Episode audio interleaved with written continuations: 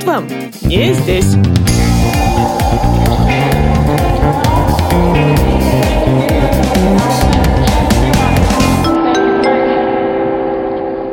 У нас есть цензура вообще? Нет, можно даже материться. Отлично. Понеслась. Мы один раз живем, вдруг ты где-нибудь э, кокаин принесешь. Мы же купили 8 чемоданов, за них я платить не буду. Эй, чуваки, вы что делаете? Вы хотите проблем с полицией? Дико это бесит. Это нужно собачьи сланцы покупать. Алло, хватит. Как так получается, как рождаются дети? Да, именно этот вопрос меня интересует. Давай разберем его подробнее. Это фантастика. Мы были голодные, но счастливые. Всем привет! Меня зовут Яна Каширина, и это подкаст «Тут вам не здесь» про иммигрантов и иммиграцию. Работая над каждым выпуском, я ловлю себя на двух мыслях. Первая, я ищу между иммигрантами общие черты. И, кстати сказать, нахожу. И вторая, я получаю огромное удовольствие от каждой беседы. И не меньше удовольствия мне доставляет выбор примерно 40 минут самого интересного материала из двух часов. Призываю вас подписываться на мой подкаст, оставлять оценки и отзывы на всех платформах. Это помогает большему количеству людей узнать о нем. Героиню сегодняшнего выпуска я знаю с трех или четырех лет. Это примерно примерно столько, сколько я помню саму себя. Юлия Быкова всегда была яркой, длинноволосой девчонкой, любящей собак, очень активной, начитанной и непоседливой. Очевидно, именно эти качества пригодились ей в смелости эмигрировать. И мне, как и все это время, чрезвычайно интересно за ней наблюдать в сети и пригласить в подкаст. Юля, привет! Поздоровайся со мной так, как поздоровались бы местные того места, где ты живешь, и расскажи, где ты сейчас находишься и почему ты там. Калинихта, САС, СУ. Калинихта СУ – это если мы с тобой на «ты», а если мы с тобой на «вы», то Калинихта САС. 1 июля 2017 года мы приехали сюда. Я живу в городе Лимассол, это Кипр. И оказалась я здесь по служебной части. Меня перевели из головного московского офиса сюда. Пошел четвертый год. Давненько. Так, ну рассказывай. Ты уже говоришь, мы переехали сюда, это уже интересно. Значит, каким составом ты переезжала и что тебе пришлось в России оставить? Я муж и собак. Тогда еще, кстати, не муж. Вот, что случилось здесь. Оставили в России, в Москве друзей, родных, всевозможные любимые парки. Все то, что нажили за 14 лет, там оставили. Получилось так, что я искала работу, и на собеседование в резюме, в cv у меня стояло, что я готова к переезду. И именно это стало роковым э, и началом того, что случилось и во что это переросло. На собеседовании меня спросили, как долго, на какое время я могу переехать, в каком направлении? Спросили, ну, допустим, если это будет Кипр, и, ну, если мы говорим о шести месяцах. Без тени сомнений я ответила, я готова, и э, меня взяли. Я надеюсь, по крайней мере, что они посмотрели на мои а, обязанности, на мой бэкграунд, и это их тоже устроило. А из того момента, когда я прошла собеседование и уже работала в компании, прошел год. Прошло время, и очень активные э, разговоры, движения возобновились, и переезд э, состоялся и случился. Я не могу не спросить, в чем заключается твоя деятельность? Я, может быть, не претендую на то, чтобы ты назвала компанию, в которой ты работаешь, но чем ты занимаешься? Я казначей с э, соусом аналитика, финансиста. И здесь я занимаюсь сопровождением иностранных компаний который входит в группу компании Московской главы, общение с иностранными банками, ну там целый-целый список. Вы уже знаете, что в подкасте есть рубрикатор. Так вот, с Юлей не будет рубрики на хайпе. Не потому, что ей нечем поделиться. Просто советы и ответы на вопросы, которые там обычно бывают, сами собой появились в других рубриках. А продолжаем мы традиционно с рубрики «Ой, все». Ой, все.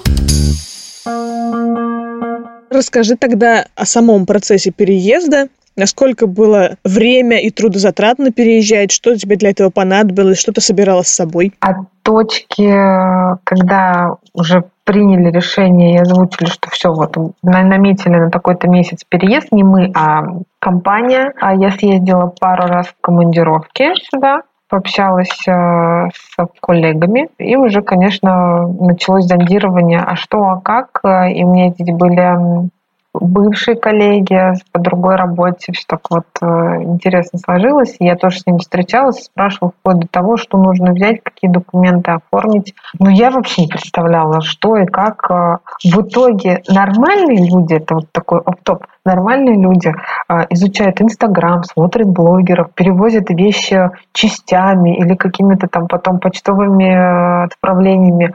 Мы же купили 8 чемоданов, загрузили все сразу. И еще у нас были велики, которые мы взяли с собой, потому что мы знали, что здесь есть велосипедная дорожка, мы хотим кататься на своих велосипедах. Ну, конечно, 90% осталось в Москве, и то, что было нажито мебель, куча цветов. Запихалось только то, что нужно было не до каких-то там любимых вещей. Большая собачья переноска была еще. Из положительного просто ощущение, что меняется сейчас твоя жизнь что это что-то новое, несмотря на то, что на Кипре мы были уже несколько раз и в качестве туристов, и уже потом командировки, то есть ты не едешь в Африку, где ты ни разу не был, совсем-совсем что-то новое. Нет, не так, но все равно ты понимаешь, что ты уже едешь туда жить и работать. Ну, нам сложно дался переезд с собаки с собакой. Э, оставить мы никак не могли и, и не смогли бы, потому что это полноценный член семьи. Но она у нас трусиха, бывшая приютская, вот, и, и самолет, и собака это все не всегда совместимо и гладко все было стрессово, потому что даже оплатить госпошлину на собаку, делаешь это в каком-то одном конце Шереметьево, несешься к чемоданам, которые раскиданы по всему остальному, по всему аэропорту в другом месте. Нам еще задерживали рейс несколько раз. Ты с собакой выходишь из аэропорта, чтобы она сделала свои делишки собачьи. Э, потом заново проходишь полностью регистрацию опять, потому что ты уже вышел, ты уже, тебе сказали bye-bye, ты заходишь заново, тебе проверяют клетку, вдруг ты где-нибудь э, кокаин принесешь, потому что клетка большая, там можно сделать все что угодно, нам даже намекнули на это. Ну, и прикольно, и грустно одновременно. Понятно. Да, я подозревала, что с собакой обязательно будут какие-то дополнительные истории. Восемь чемоданов. Скажи честно, сколько из них было твои, а сколько твоего парня? Ты хочешь меня уличить в том, что шмоточница? Нет. Я хозяйственный человек. Дуршлагами их нашпиговала? Нет, посуду я не брала. Здесь где-то рациональность сыграла свое. Ну, например, я взяла подаренный накануне, прям накануне привезенными друзьями из Праги или откуда лейку в виде кролика. Я подумала, ну как же оскорбительно по отношению к ребятам, я не возьму эту лейку, хотя она занимала очень много места, и это было ну, как бы неуместно, но я ее взяла. Ручная вышивка была картина от э, тех же друзей, подаренная со львами. Ну, человек ее полгода вышивал, но я взяла. Ты прекрасный друг. А с одеждой тоже есть э, такой прикол. Когда подкралась зима, и мы не смогли выбраться в Россию, потому что мы подумали, что ну, до этого времени мы точно поедем в Россию и заберем наши пуховички. На первый взгляд может показаться, что они здесь не нужны а нет, они здесь нужны, мы попросили родителей выслать э, зимние на вещи посылочкой. И на госпочте здесь уже тоже было интересно, когда я доказывала, ну, может, минут 30 я доказывала, что это не новые пухляки, а, а бэушные, что за них я платить не буду. А почему подумали, что они новые? Потому что они были с химчистки упакованные с вешалочками, с елочками. когда с этим не сталкиваешься, тебе кажется, ну что за бред? Надо доказывать, что это бэушная книга, в смысле твоя собственная книга, которая у тебя была в наличии там энное количество лет назад, и твои пуховики, которые ты носил. И ты вот показываешь, ну вот смотрите, затертый, затертый ярлычок, но она никак не может быть новой.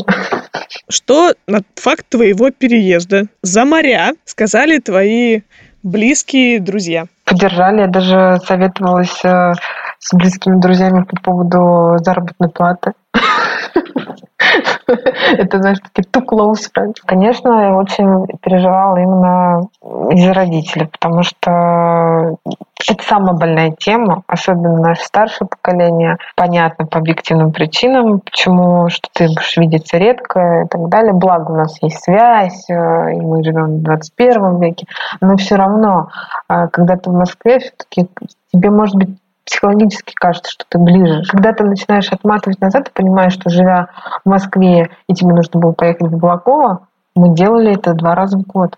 а были времена и раз в год. Для меня был самый болезненный это преподнести новость бабуле, потому что мы с ней тоже близки, и она очень скучает, и, и сейчас она постоянно мне ноет, что вот, возвращайтесь на родину, что вам там делать. Помнишь ли ты свою первую неделю после переезда? Какие у тебя были мысли, какие ощущения? Чем занималась? Отчетливо помню первые два дня, потому что когда мы переехали, это была суббота, и переезд был очень длительный, потому что, повторюсь, нам отменяли рейсы из-за урагана. Вот опять же, я это все отчетливо помню, потому что, ну, это был мой переезд, а москвичи уже, наверное, это не помнят. Это был сильный-сильный ураган накануне как раз 1 июля, и были отменены все рейсы. Когда мы переехали, мне через день надо было уже приступать к работе, и у меня был прям вот на носу висел большой полугодовалый отчет. То есть ты только переехал, а тебе надо тут же сесть за свой лаптоп, включиться и сделать то, что ты должен сделать, и обещал, и что ты накануне проговорил со своим руководителем, что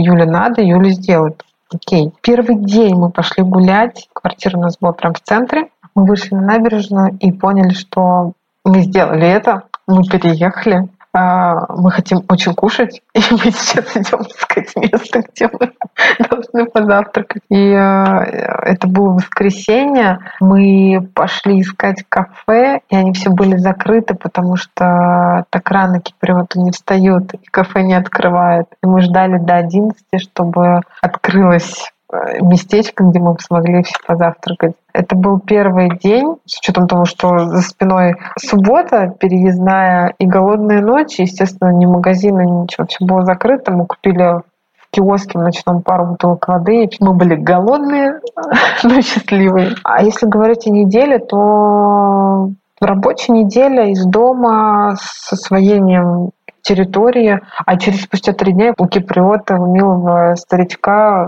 на площади купил цветок и поняла, что это вот начало. Мечта сбивается. Юлин переезд случился. На острове ждала работа, 8 чемоданов вещей с лейками и вышивками. Время мечтать, реализовывать и наблюдать. Мы начали с вопроса, что из загаданного и желаемого сбылось, и что у Юли появилось на Кипре.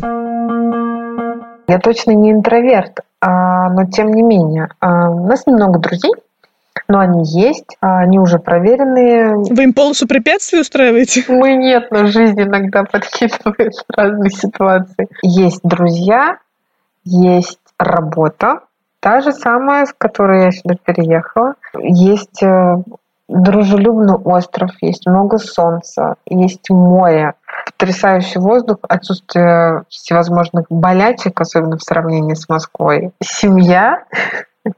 Ну и есть уже маленький э, гражданин России, дочь. Знаешь, я не, я не зря сказала гражданин России, потому что меня все спрашивают, киприотка она нет. Нет, она не киприотка. А как так получается? Как так получается, как рождаются дети?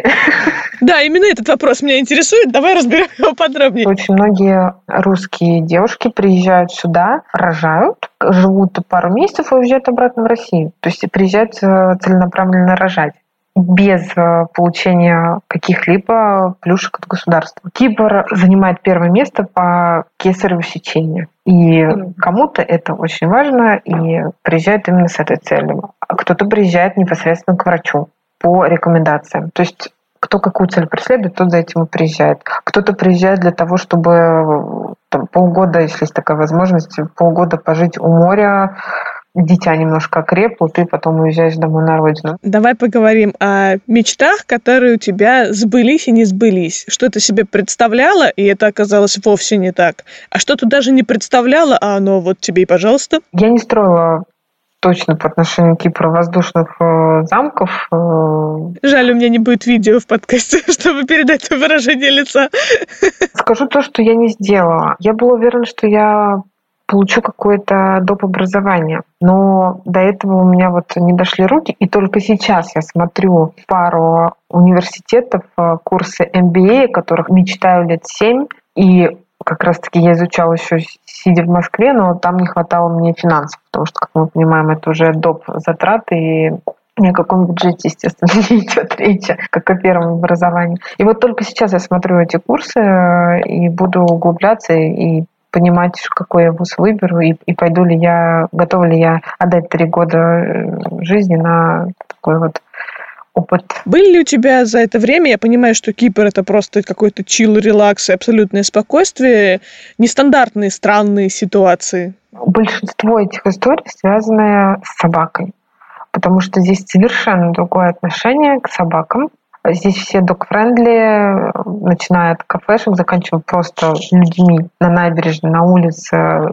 Ну, даже вот то, что здесь есть несколько собачьих пляжей, это уже о чем-то говорит. Из первого полугода я помню, нет, из первого даже лета я помню такой случай, когда мы идем мы жили в центре, до набережной было где-то метров 500-600, и надо сказать, что в центре совсем нет э, зеленых мест. И минутка физиологии, где собаке нужно сделать дела, и ты бежишь эти 600 метров и говоришь, Марси, терпи, терпи, терпи. Марси терпит. И вот так в очередной раз мы выбегаем, а сзади бежит за нами женщина и говорит а, на английском, эй, чуваки, вы что делаете? Вы хотите проблем с полицией?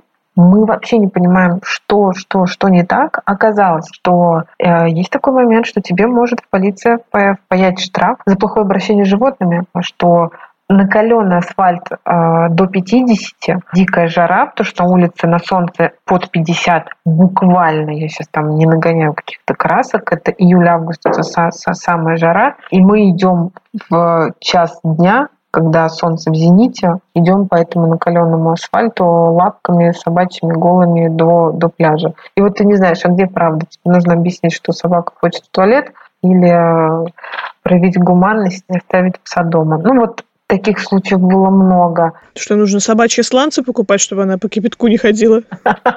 Может быть, может быть. Ну, потом мы ты всегда находишь решение, ты всегда можешь подстроиться. Нашли мы памятник которые метили. Минутка вандализма. Еще была ситуация пару раз э, с полисменами. Один раз э, остановили.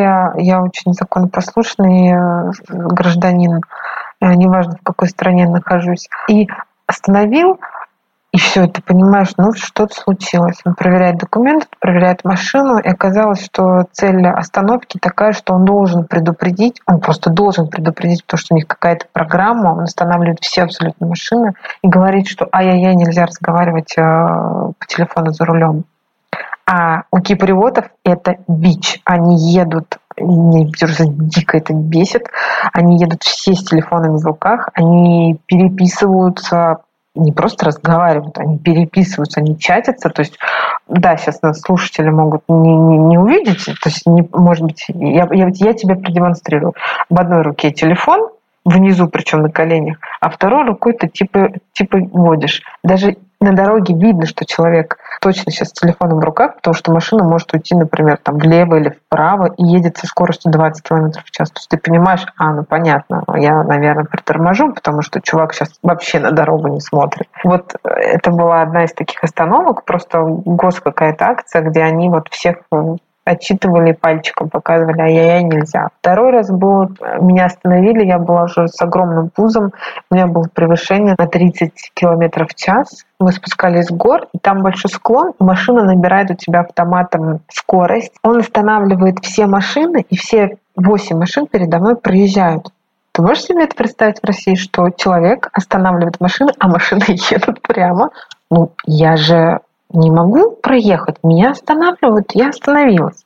Он смотрит на меня, я за рулем, смотрит на меня и говорит, вы не против, если я вам выпишу штраф, потому что вы превысили на столько-то километров в час? Вы не против, вы мне разрешаете выписать вам штраф. Ирония всего этого. Где-то в глубине души мне хотелось ему сказать, я против, я хочу сэкономить 60 евро, но я ему ответила, нет, я не против, а он мне их выписал. Жиза! В далекие 90-е моей тете Тане каким-то образом удалось съездить в отпуск на Кипр. Она привезла оттуда куклу в национальном костюме и рассказы о необычно незнакомой нам жизни островитян. Я мало что помню, так что поводов расспросить у Юли о современных киприотов у меня было полно. Как там жить, кто окружает, что происходит. В общем, жиза, как она есть. Ты уже сказала, что тебе не удалось поучиться, чему ты хотела сначала в России и пока еще не удалось поучиться на Кипре. А что у тебя с местным языком? Они ведь на греческом разговаривают. Знаешь ли ты его, понимаешь? Я изучала больше года. Ну, год с небольшим. А, брала частные уроки. Сначала это было по два раза в неделю, где-то по полтора-два часа один урок. Ну, то есть в неделю по четыре часа. Ну, это довольно прилично. У меня был очень серьезный учитель, имглушный выходец, жена киприота и знает она там порядка, наверное, шести языков. То есть она лингвист. Если резюмировать, я могу сейчас дать точно уровень A, то есть, ну, это basic, да, но если я повторю все то, что мне дала Лена, преподаватель, за то время, то я могу дотянуть до, до, до B. И даже сдать местный экзамен, который там нужен, например, для получения э, гражданства. Работаю я, ну так как э, русская головная компания, работаю на русском и на английском. Русский и английский этого достаточно. А греческий можно только понтануться, писать э, местный там кипрский банк, Калимера и в Христо, что-то вот такое коротко. Ну, потому что когда у тебя в переписке стоят куча московских коллег, если ты там будешь им писать еще половину на греческом, мне, мне и так-то подкалывают коллеги, говорят там, алло, хватит.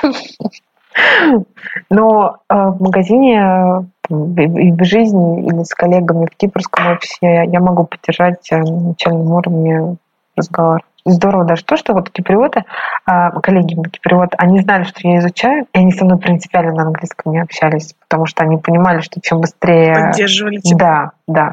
Это, это было очень здорово, даже когда я говорю, все, Криста, все, давай, вот сейчас надо вот, давай, значит, быстренько.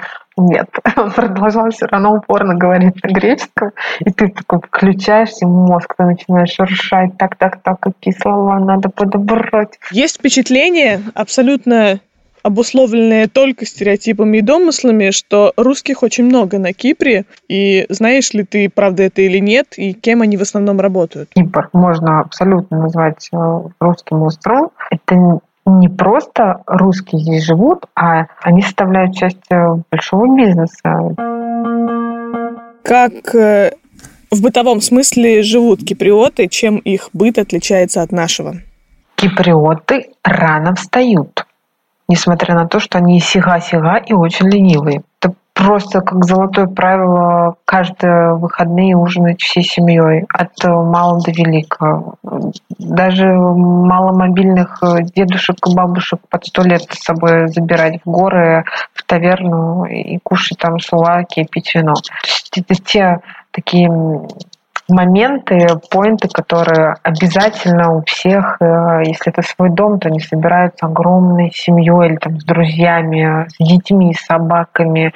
Это пахнет на весь район э, шашлыками. Мне нравится эта дружелюбность. Кипр это деревня, об этом все говорят, и это правда.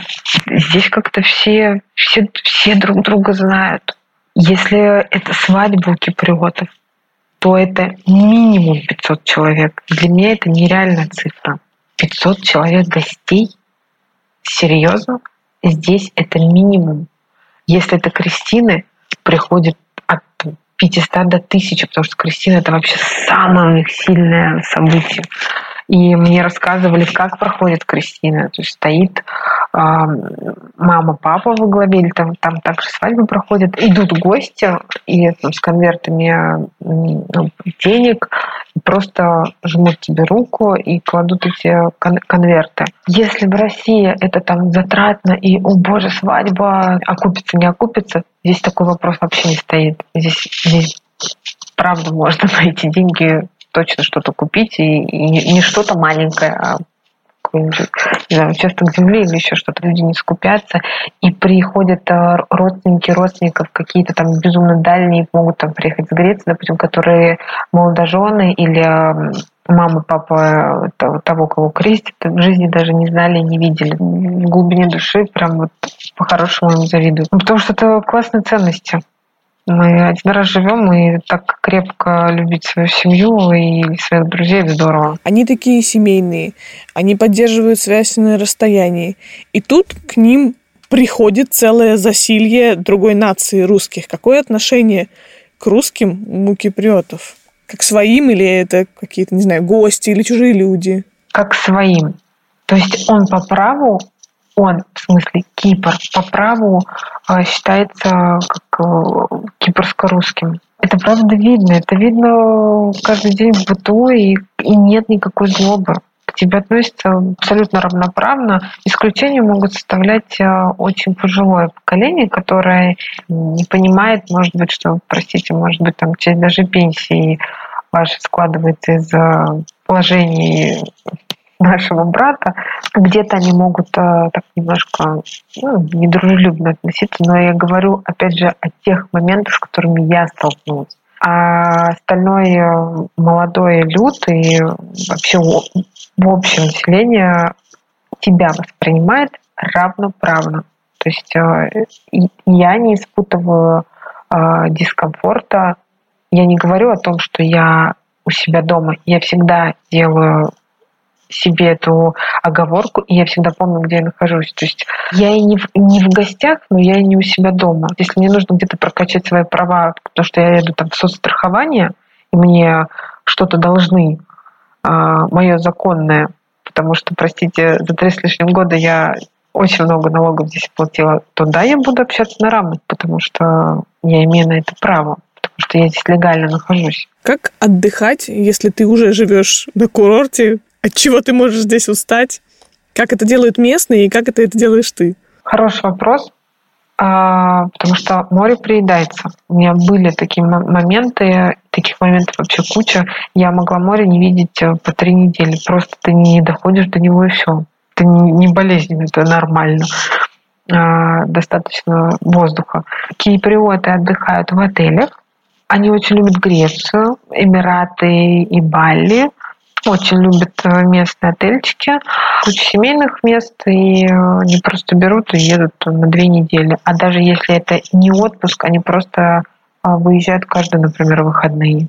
Так исторически сложилось, что у киприотов август всегда не рабочий, потому что раньше на весь месяц закрывались заводы по всему острову, и до сих пор это так. Все аптеки закрыты. Закрыты э, все, все частные магазины. То есть прям висит объявление от двух до четырех недель. Кафешки могут быть закрыты. Ты себе можешь представить, что в Москве, например, какая-то кафешка будет закрыта, потому что это убыток, здесь это нормально. И вообще такая политика у киприотов, э, переработка, они не будут перерабатывать продуктового магазина не будет работать в воскресенье, здесь это нормально, потому что а, у каждого человека должен быть отдых. Здесь нет вот этого ради покупателя, ради клиента. Я сейчас всегда буду приводить пример, там Москва, Кипр, да, потому что очень какие-то вещи очень диаметральные, э, абсолютно полярные. Если здесь выходной, если, если здесь э, нерабочий август,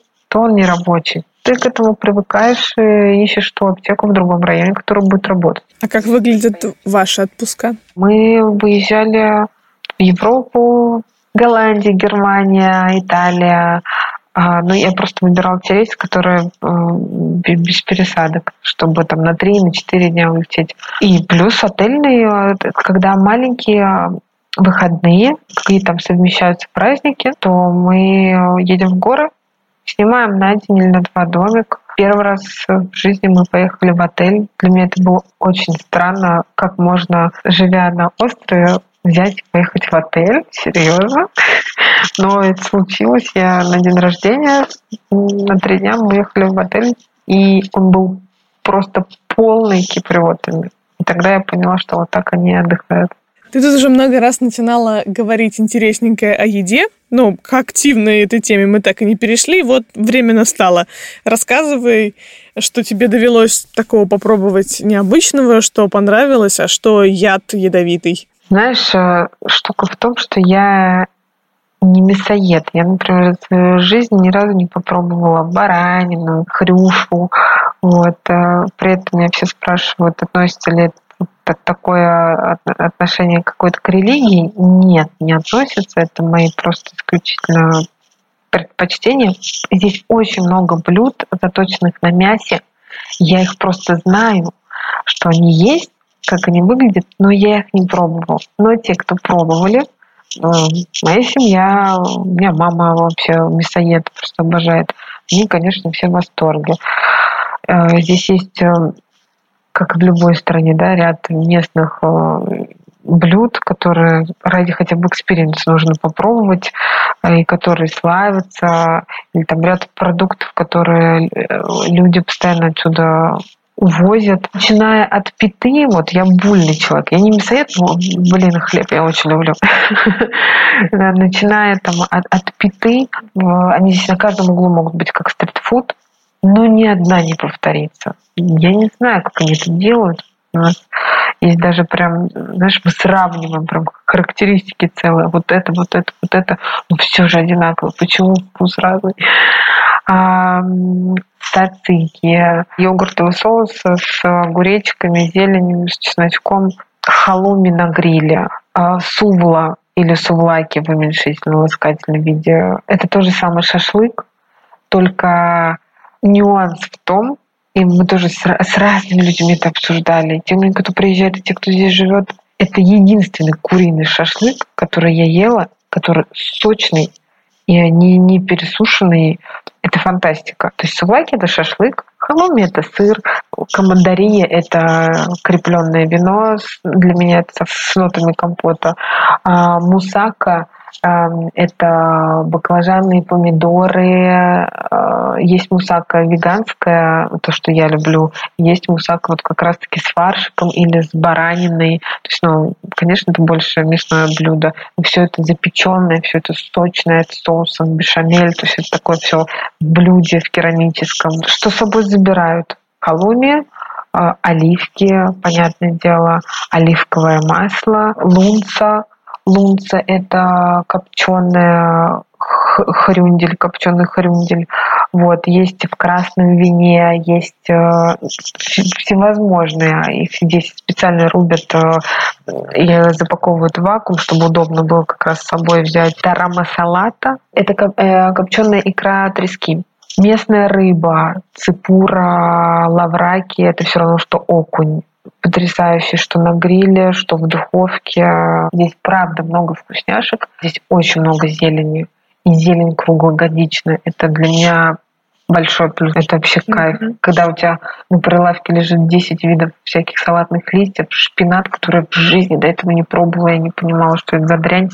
А я теперь у нас шпинат дома каждый день, начиная от смузи, заканчивая там печеной тыквой со шпинатом. Ну, не знаю, вообще зелень это must have. Опиши мне типичного киприота и его типичный день жизни.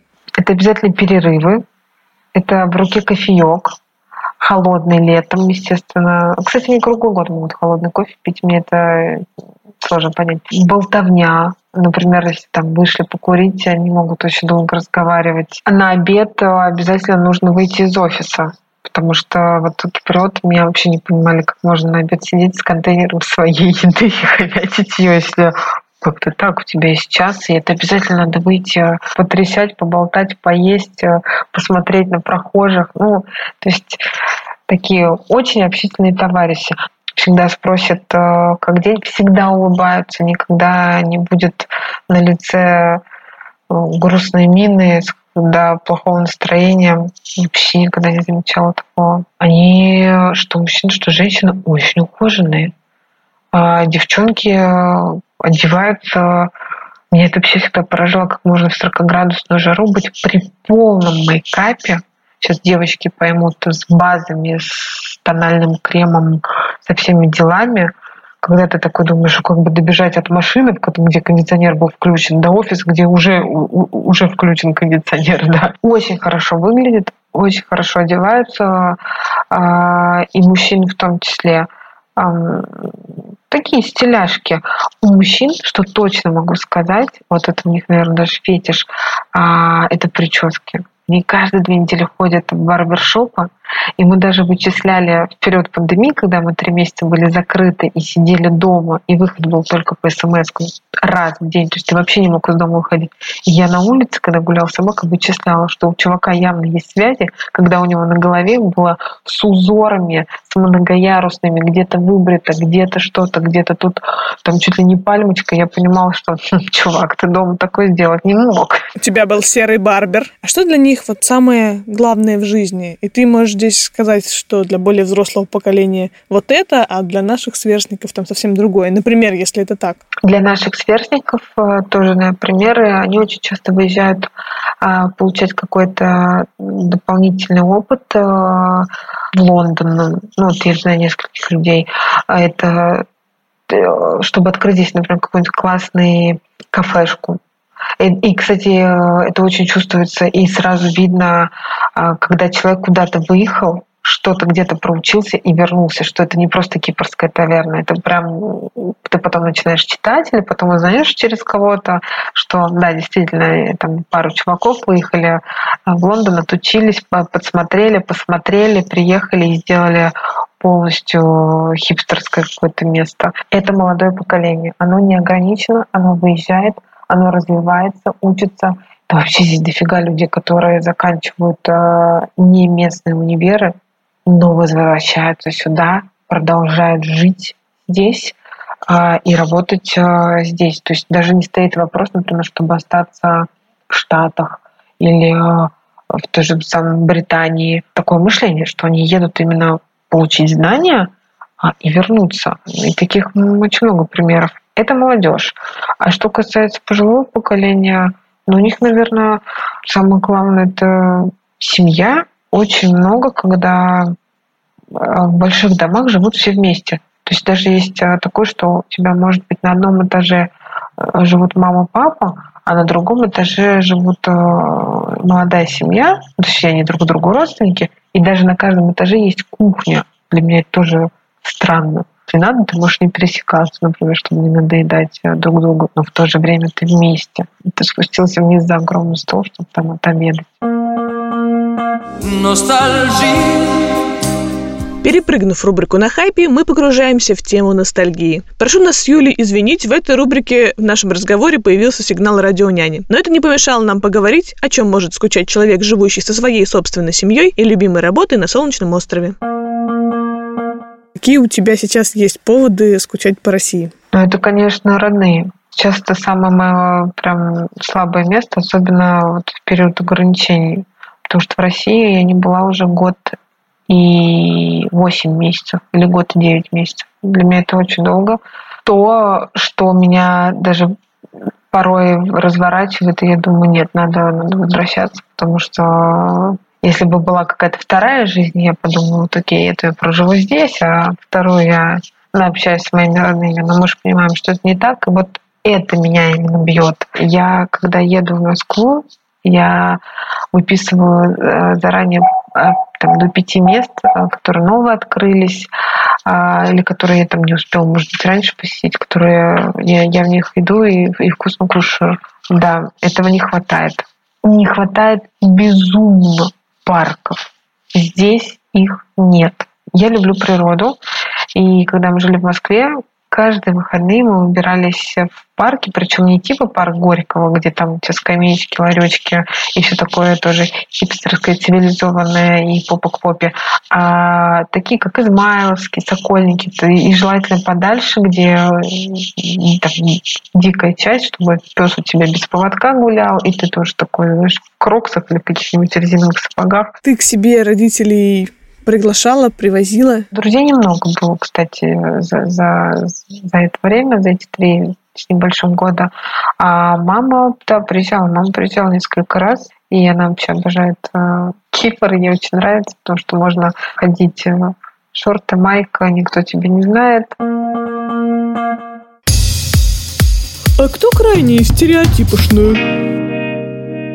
Интересно, сколько слушателей подкаста бывали на Кипре и успели сформировать свое впечатление, набраться реальных фактов и развеять стереотипы, которые, как правило, возникают на расстоянии. Я на Кипре еще не была, поэтому мне вдвойне интересно узнать, как сходятся с реальностью иммигрантской жизни стереотипы из интернета и мнений знакомых. На Кипре господствует лето почти всегда, почти круглый год. В общем, можно сказать, что это правда. Здесь есть зима, но она без снега, она дождливая и длится где-то три месяца. Самый холодный месяц приходится на февраль. Если у тебя дом или квартира без отопления, а это 80% жилья на Кипре, то дома тебя очень холодно, и температура опускается до 11 градусов. Это никто почти не верит, но когда я присылаю фотографии, показываю, что у нас на термометре, у нас электронный термометр там в каждой комнате реально 11, то тем россиянам, у кого дома отопление и дома тридцатник, очень сложно поверить, и те, кто в трусах, простите, ходит. А мы здесь ходим дома зимой очень, очень тепло одеты и, и спим укутанные. Вот. Но ко всему можно привыкнуть, и это те небольшие минусы, которые меня абсолютно не пугают. А год весь солнечный. То есть даже а, несмотря на это, у тебя за окном днем будет все равно 22, осветить солнце, может в течение дня три раза полить дождь, потом опять солнце. То есть, вот, знаешь, такая горная погода, но недостатка солнца ты точно здесь не ощущаешь половина населения – это бизнесмены и переселенцы. Это правда. Здесь очень много бизнеса украинского, русского и, конечно, здесь очень много переселенцев. Киприоты не любят пешеходов, и для пешеходов нет никаких условий. Это правда. И это тоже проблема. Э, здесь будет э, на каждом тротуаре стоять машина. И ты даже не сможешь пройти, например, прямо э, там, 200 метров, чтобы не выйти на дорогу. Но для кипривода это абсолютно нормально. Все перемещаются на машинах. В каждой семье есть несколько машин. То есть вот сколько у тебя будет членов семьи, и у каждого будет машина, начиная там с 16 лет. И даже в обед, например, в какое-то очень жаркое время пешеходы будут очень бросаться в глаза, и на тебя даже из машин могут смотреть, что ты делаешь под палящим солнцем, ты куда идешь. Кипр — это такая каменистая, не зеленая коленка. So-so 50-50. Есть места, например, такая часть, как Акамаз, она будет безумно зеленая, с дикими пляжами, где вылупляются черепашки. Сейчас, кстати, сезон, и, и толпы смотрителей ходят э, на, на это лицезреть там в 4-5 утра, как вылупляются черепашки и идут к морю. Парков точно не хватает, и их практически нет. Есть э, зеленые места, до которых нужно добираться, до некоторых даже на каких-нибудь внедорожниках, но они есть, э, нужно только захотеть. Если не говорить о, о полосе только пляжной, то на острове точно есть что посмотреть. Киприоты очень медлительны. Это правда, однозначно, сто процентов. Они очень медлительны, они всегда опаздывают. И даже когда киприот назначает какую-то встречу, он уже в эту встречу закладывает плюс 30 минут минимум, зная, что его оппонент точно опоздает. И даже если ты едешь на какую-то важную встречу, у меня такие были ситуации, когда меня довозили, говорю, мы опаздываем, очень сильно опаздываем, 20 минут для меня это все прям, а мне говорят, мы, мы не опаздываем 20 минут. Ну, то есть, э, если мы на час опоздали, вот это я понимаю. А 20 минут? Нет, конечно, мы не опаздываем.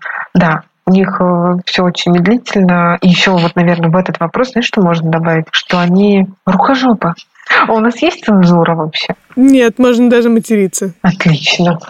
Понеслась. А, они рукожопы. Все, что касается что-то сделать своими руками, это точно не их а, часть.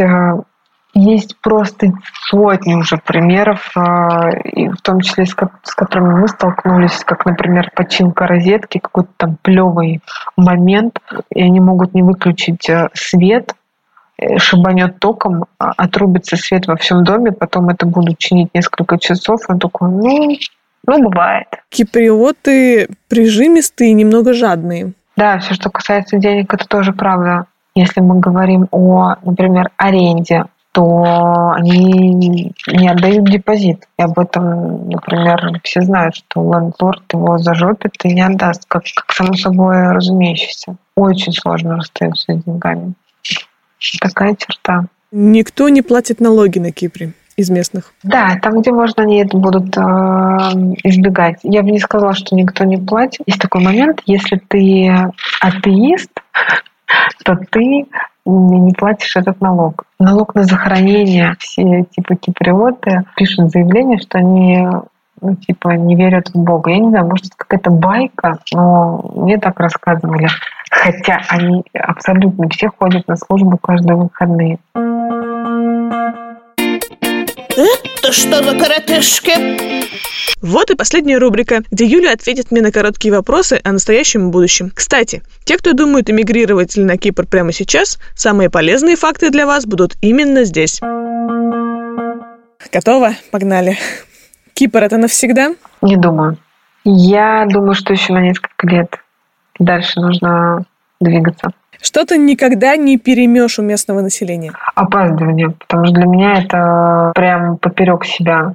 Даже если я знаю, что я сейчас приеду и поцелую дверь, потому что там еще не приехали, я, мне надо приехать вовремя.